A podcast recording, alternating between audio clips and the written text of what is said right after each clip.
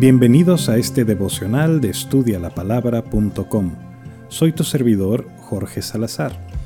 Las palabras del Señor que leemos en Colosenses han sido de gran exhortación a nuestras vidas a lo largo de las últimas semanas, y el texto de hoy nos habla de esos mandamientos agradables para quienes se han despojado del viejo hombre y se han vestido del nuevo. Específicamente estos mandamientos hablan de la plenitud de la paz de Cristo. En el verso 15 la plenitud de su palabra.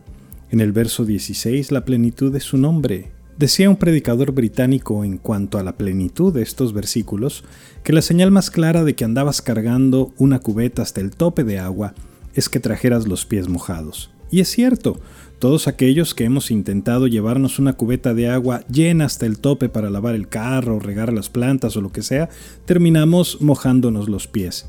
De la misma manera, cuando nuestras vidas están llenas, rebosarán con la paz, la palabra y la plenitud de Cristo. Escucha lo que dice Colosenses 3, 12 al 15. Vestíos pues como escogidos de Dios, santos y amados de entrañable misericordia, de benignidad, de humildad, de mansedumbre, de paciencia, soportándoos unos a otros y perdonándoos unos a otros si alguno tuviere queja contra otro. De la manera que Cristo os perdonó, así también hacedlo vosotros. Y sobre todas estas cosas, vestíos de amor, que es el vínculo perfecto, y la paz de Dios gobierne en vuestros corazones, a la que asimismo fuisteis llamados en un solo cuerpo, y sed agradecidos. ¿Cómo es la paz de Dios? Mira, en mi vida yo puedo recordar muchas ocasiones en las que la paz del Señor me ha envuelto de una manera extraordinaria. Pero te puedo contar aquella vez cuando mi hijo el mayor acababa de nacer. Nació seis días antes del Día de las Madres en México y en aquella época yo había dejado la dirección editorial del periódico de mi papá y me había entregado por completo al servicio del Señor en la iglesia desde hacía varios meses. Como mi esposa acababa de tener su primer bebé, mis padres habían planeado en secreto festejar el Día de las Madres ellos solos un día antes allá en la ciudad de Los Cabos para el mero 10 de mayo, el mero Día de las Madres, festejar a mi esposa con una gran celebración. Pues el 10 de mayo a las 7 de la mañana llega un hermano de mi mamá a nuestra casa para llevarnos al Ministerio Público porque parecía que había ocurrido un accidente que involucraba a mis padres. Resulta que en la noche, de regreso de su celebración, se volcaron en la carretera y murieron los dos ahí en ese lugar. Fue un golpe tremendo. Nadie sabía nada, nadie vio nada, los peritos estaban tan sorprendidos como nosotros. Pero el problema no era solamente eso, sino que como ellos eran periodistas y habían estado atacando frontalmente al gobierno durante varios meses, pues en todas esas publicaciones de investigación y análisis Empezaron las especulaciones, las teorías de conspiración, no se hicieron esperar, por supuesto, y luego de que me tocara tener que ir, identificar los cuerpos quebrantados de papá y mamá, revisarlos eh, en busca de una herida, de un balazo, algo que no fuera motivo del supuesto accidente, pues empezaron a llegar todas esas teorías que te platico. Unos decían que el gobierno los había asesinado, otros decían que aquel grupo contrario, otros que nada que ver, en fin, aquello era una locura. La televisora local, los programas de radio, las noticias, todo el día estuvieron hablando del accidente de mis padres, entrevistas, fotos, videos, de todo.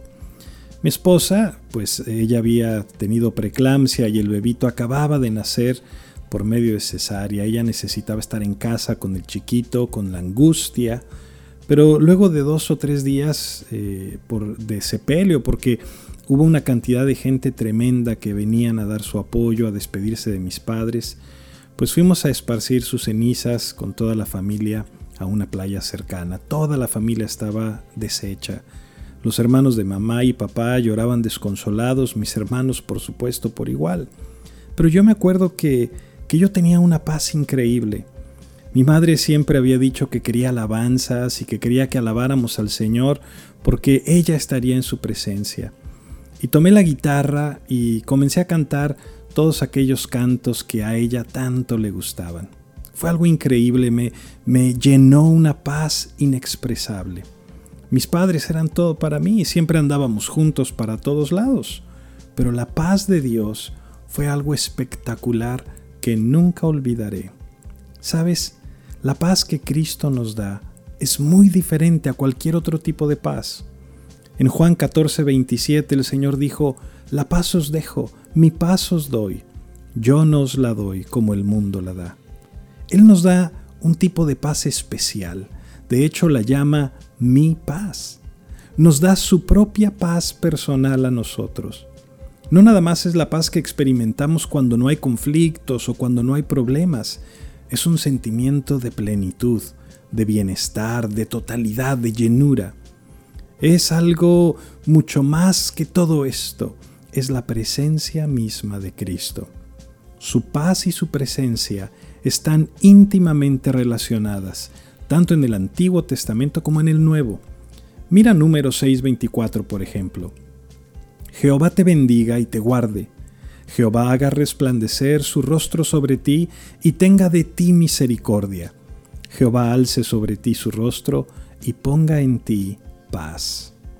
Esa es la paz que experimenté en aquel momento, pero más aún, la paz de saber que la enemistad con Dios había terminado, que mamá y papá habían sido recibidos en su presencia y que estaban literalmente en la gloria, pero que de la misma manera yo podía tener esa paz, esa confianza, esa seguridad, porque ya no era enemigo de Dios, sino su Hijo, y su presencia me acompañaba siempre. Esa realidad de la presencia de Dios, ese sentimiento de bienestar, te transforma.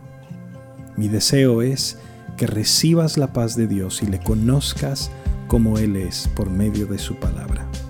Recuerda visitar nuestros recursos en línea en estudialapalabra.com y déjanos tus preguntas y comentarios para seguir en contacto. Que Dios te bendiga.